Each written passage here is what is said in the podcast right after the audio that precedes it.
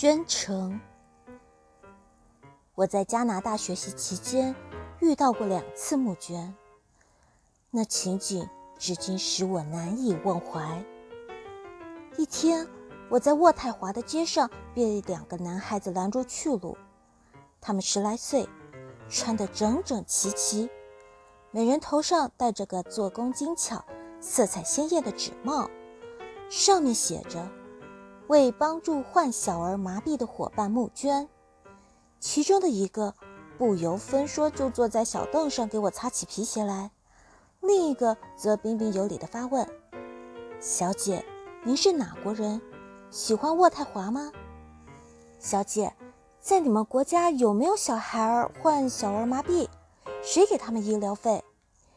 一连串的问题。是我这个有生以来头一次在众目睽睽之下让别人擦鞋的异乡人，从近乎狼狈的窘态中解脱出来。我们像朋友一样聊起天来。几个月之后，也是在街上，一些十字路口处或车站坐着几位老人，他们满头银发，身穿各种老式军装，上面。布满了大大小小、形形色色的徽章、奖章，每人手捧一大束鲜花，有水仙、石竹、玫瑰及叫不出名字的，一色雪白。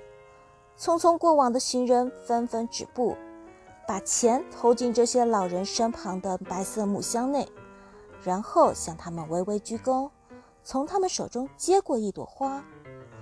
我看了一会儿。有人投一两元，有人投几百元，还有人掏出支票填好后投进木箱。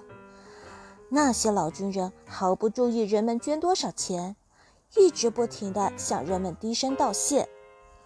同行的朋友告诉我，这是为纪念二次大战中参战的勇士，募捐就近残废军人和烈士遗孀，每年一次，认捐的人可谓踊跃。而且秩序井然，气氛庄严。有些地方人们还耐心地排着队。我想，这是因为他们都知道，正是这些老人们的流血牺牲，换来了包括他们信仰自由在内的许许多多。我两次把那微不足道的一点钱捧给他们，只想对他们说声谢谢。